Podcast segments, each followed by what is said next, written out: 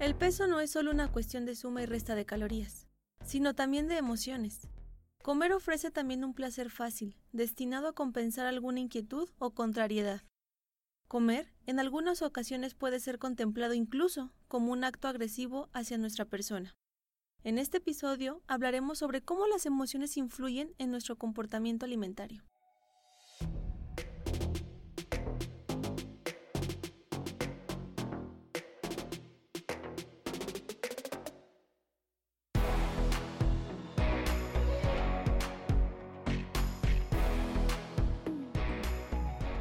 En esta ocasión iniciaré con una historia, un fragmento de la vida cotidiana por la que pasamos muchas mujeres. Hombres, no se desanimen que también abordaré un poco de cómo lo viven y cómo se manifiesta. La historia dice así. Hoy me viene el espejo. Detenidamente observé cada parte de mi cuerpo y comencé a sentir una sensación incómoda en el pecho. No la tenía claramente identificada. Era una especie de opresión. Mi estado de ánimo cambió repentinamente. Me sentí cabizbaja, poco agraciada, comencé a remarcarme mis inseguridades y a decirme cosas que nunca antes alguien me había dicho, por lo menos no verbalmente. ¿Quién te va a querer así? Estás flácida, mira qué gorda estás. En ese momento, al tomar conciencia de lo que estaba pasando por mi mente, me di cuenta que esa incomodidad en el pecho era vergüenza de mí misma. Vergüenza de verme así, sentirme molesta al no hacer algo o lo suficiente por mejorar mi apariencia. Pero es que estaba tan cansada de estar en dietas, hacer ejercicio extremo, ver resultados, luego relajarme, probar la comida que tenía restringida, luego sentir culpa por haberlo hecho y así sucesivamente el círculo se repetía. Estaba tan harta de estar en este vaivén de me cuido, me abandono, siento culpa, me enojo conmigo y vuelvo a empezar. Me cuido, me abandono, siento culpa, me enojo y así sucesivamente. Entre esta lucha tomé la decisión de abandonar el cuidado nutricional, dejar de seguir planes alimenticios, no quería saber más. Vive el ahora, me decía. Comía lo que me apetecía. En ocasiones llegué a tener atracones. Confieso que me sentía bien por momentos, aunque después el cuerpo me cobrara la factura. Estos cambios repentinos de hábitos tenían sus consecuencias.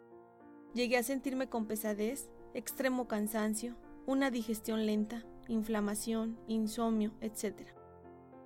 En ese momento las circunstancias me obligaron a verme de nuevo, a prestarme atención y no me gustó lo que vi. No me sentía bien conmigo misma, no quería estar ni sentirme así. ¿Qué podría hacer? Sabía que necesitaba la ayuda de un profesional para retomar mis hábitos, o eso creía. Hice la cita con un doctor nutricional, y en la cita comencé a compartirle la historia de la comida, los cambios bruscos por los que he atravesado, esta lucha de tener fuerza de voluntad, la dualidad de disfrutar y a la vez sentir culpa. Me di cuenta que a quien debía prestarle atención era a mí misma. La comida solo era un ejemplo de cómo me sentía internamente. Un torbellino lleno de emociones que no sabía qué hacer con ello y que la comida era el medio para calmar mi angustia, mi desesperación, mi dolor. Entonces descubrí que lo que comemos nos afecta, pero afecta aún más lo que pensamos, lo que sentimos, lo que vivimos y cómo interpretamos lo que nos pasa. Nuestra relación con el cuerpo y la comida es un reflejo de nuestra relación con nosotros mismos, y de esto trata el episodio. Existen una serie de factores genéticos, físicos, nutricionales, hormonales que influyen en el cuidado del peso. No es solo una cuestión de aritmética de suma y resta de calorías sino también de emociones. Puede reflejarse en una delgadez extrema, desnutrición o sobrepeso. En esta ocasión nos vamos a enfocar en la parte emocional. No se trata de considerar el peso como el problema o generalizar, sino de comprender y darle un lugar a las emociones y la forma en que nos relacionamos con ellas a través de la comida. El acto de comer en sí es placentero, en todos los escenarios sociales, la comida es un medio para compartir, para convivir, para estar con el otro, lo que puede llevarnos a una forma de consuelo, de distracción o de disfrute. Lo importante aquí es desde dónde elegimos. Si por nuestro estado de ánimo, para ser parte de algún círculo social, porque lo necesito entre comillas. Las emociones influyen en la elección de los alimentos. Cuando sentimos sensaciones difíciles de reconocer como lo es la ansiedad, la angustia, la desesperación, inseguridad de nosotros o por los planes que están en puerta, cuando estamos en duelo por la pérdida, ya sea simbólica o real, por ese dolor que genera la ausencia y es cuando nos sentimos más solos, con ese vacío que nada puede llenar. No es casualidad que se nos antoje alimentos dulces. Ahí es cuando hay que prestar atención. ¿De qué forma estamos quitando ese sabor amargo? No hay ningún alimento, persona o fuga que nos quite esta sensación. Solo estamos aplazando lo inevitable y sobrellevándolo de diferentes maneras. Mientras las mujeres lo expresamos con palabras y el ataque es hacia nuestra persona, los hombres culturalmente no tienen permitido mostrar su vulnerabilidad. Así que aunque las emociones sean las mismas, suelen manejarlo de forma diferente. Por ejemplo, todo aquello que les cuesta trabajo digerir lo transportan al exterior. Suelen utilizar el control con el afán de que no sobrepase la situación sin que la puedan manejar. Dedicarle más horas al trabajo, con impaciencia, sobre todo por las cosas a resolver. En ocasiones, el consumo excesivo de alcohol, sobre todo socialmente, que es el medio para disminuir el malestar. Lo cierto es que todos llegamos a pasar por esas famosas ansias de determinados antojos. El despertarnos en la madrugada y medio dormidos buscar alimentos por lo general con azúcar. Comer desesperadamente, nos pueden dar un indicio que estamos comiendo desde la emoción y no necesariamente desde la necesidad del hambre. Los kilos pueden desempeñar un papel de caparazón. La doctora Stefan Klerget menciona que estos tienen la finalidad protectora contra las agresiones externas, de abusos y de malos tratos, de rebeldía hacia los estereotipos sociales, de tener un lugar y de reconocernos, de protección hacia la violencia física y en ocasiones de abusos sexuales.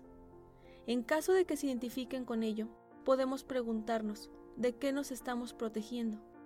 ¿A qué tememos? ¿O qué y a quién queremos demostrar?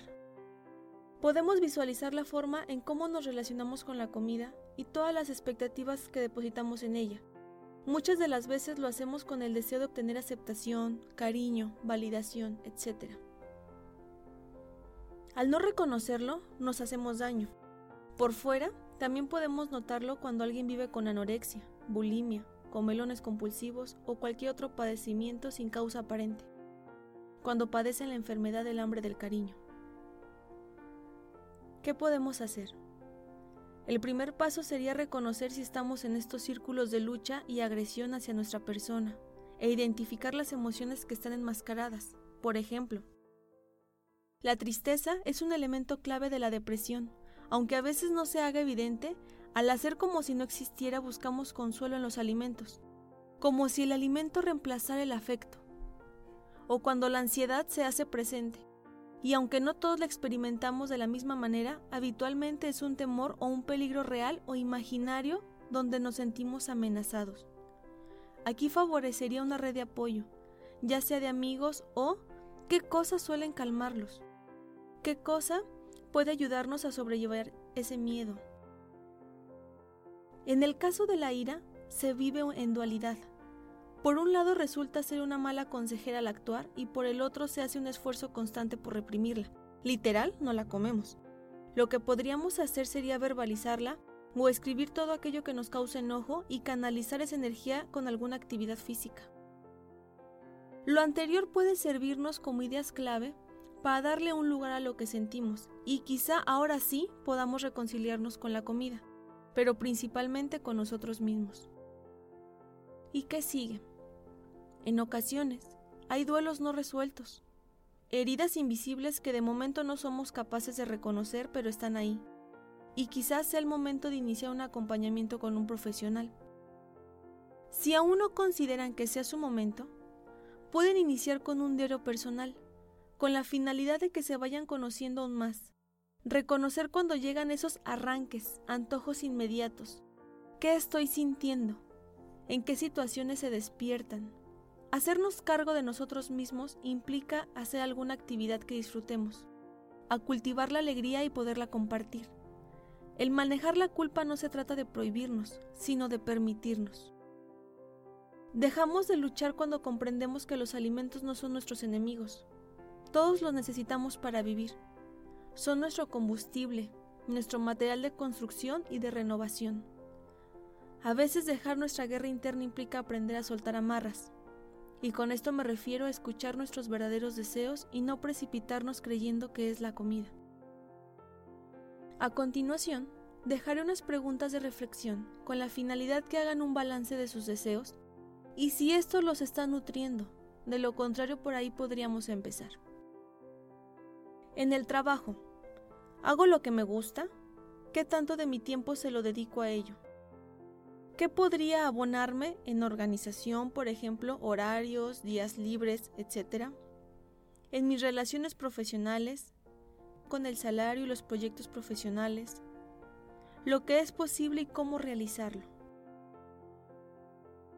En el aspecto de la salud, ¿cuándo fue nuestra última revisión? ¿Tienen alguna actividad de ocio? ¿Qué podría ayudarte a mejorar tu condición de salud? En caso de tener pareja, ¿suelen dedicarse tiempo juntos o compartir un pasatiempo en común?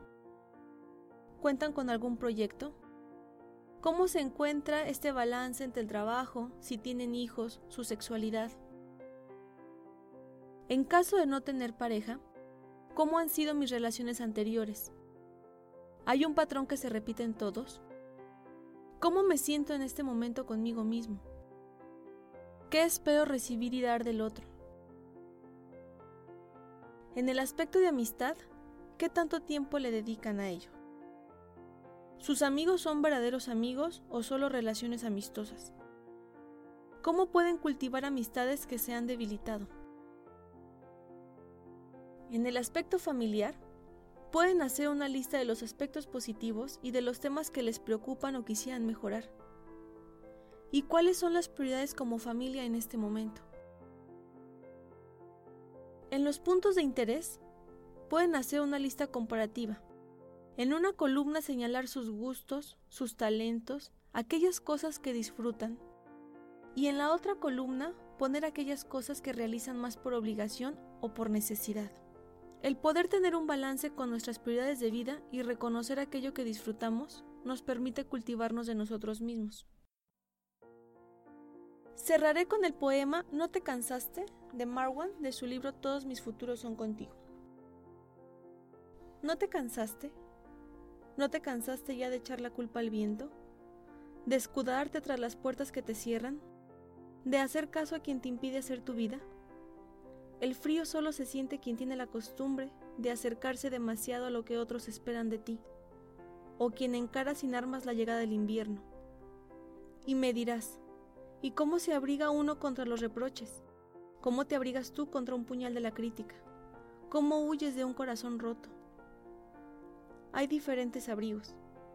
Está el abrigo de no entrar en el juego del reproche, de no jugar bajo esas reglas. Huye de todo juego donde las reglas no sean pactadas.